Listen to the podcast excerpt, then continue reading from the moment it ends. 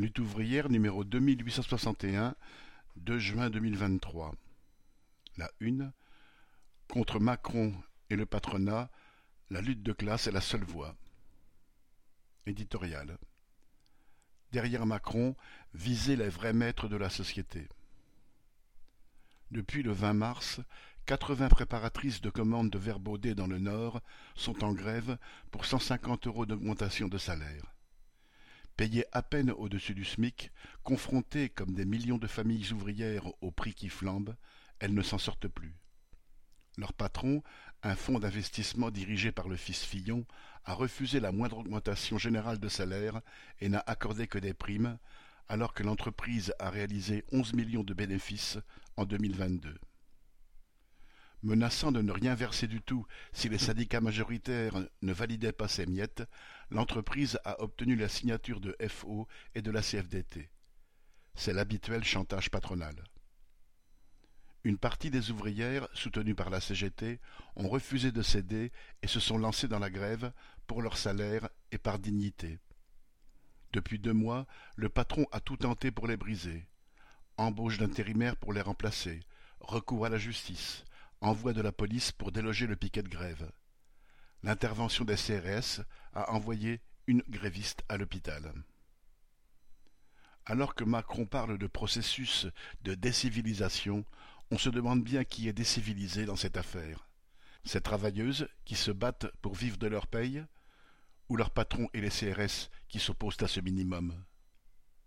À chaque étape, le patron a trouvé le soutien de l'État et du gouvernement les macronistes n'ont cessé de dénigrer les grévistes, les accusant de ne pas respecter un accord majoritaire et même de menacer la pérennité de l'entreprise.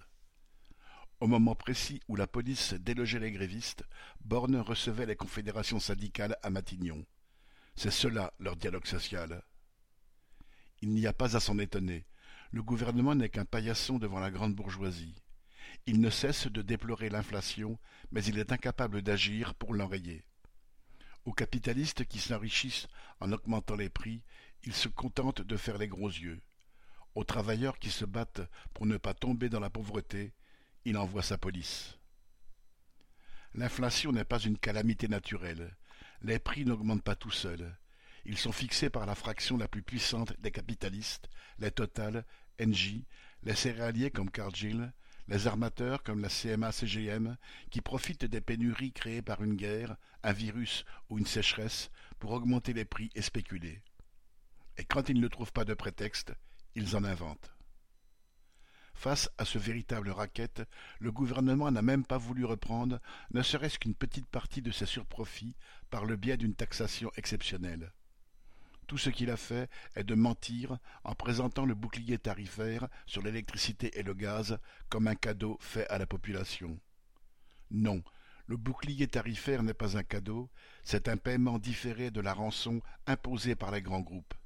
Et nous aurons à la payer, demain, au travers du remboursement de la dette. Le gouvernement a laissé les grands groupes de l'énergie nous faire les poches. Il les a laissés étrangler les petites entreprises avec des factures multipliées par cinq ou dix. Et ces voleurs-là ne sont pas recherchés par la police. Ils n'iront jamais devant la justice. Ils ont pour eux la loi, la loi qui défend la propriété privée et le droit de la bourgeoisie à régenter toute la société. La bourgeoisie règne en maître. Les emplois, les conditions de travail et de vie, la façon dont nous mangeons et nous nous déplaçons, l'air que nous respirons, l'avenir de la planète dépendent de décisions prises par quelques milliers de grands actionnaires. Ces grands bourgeois peuvent organiser l'évasion fiscale, se comporter en bandits en col blanc, provoquer des accidents du travail ou des empoisonnements à l'amiante ou au chlordécone. On ne leur envoie pas les CRS pour les arrêter et les placer en garde à vue. Et quand ils sont poursuivis, ils ont des armées d'avocats pour utiliser toutes les subtilités de la loi. Au-delà de Macron, c'est à la dictature de la grande bourgeoisie que nous sommes confrontés. Pour changer notre sort, c'est au véritable maître que nous devons nous en prendre. C'est la dictature des capitalistes et des financiers que nous devons contester. Tant que l'on ne renverse pas cette dictature-là, il ne peut pas y avoir de bons présidents de la République, de bonnes constitutions ou de bons parlements. Alors, il ne suffit pas de dénoncer les pantins et les porte-flingues de la bourgeoisie. Il ne sert à rien de réclamer une police républicaine et un meilleur dialogue social. Il faut s'affronter à la bourgeoisie elle-même, à ses capitaux et à son pouvoir de nuire à toute la société. Bulletin d'entreprise du 30 mai 2023, Nathalie Arthaud.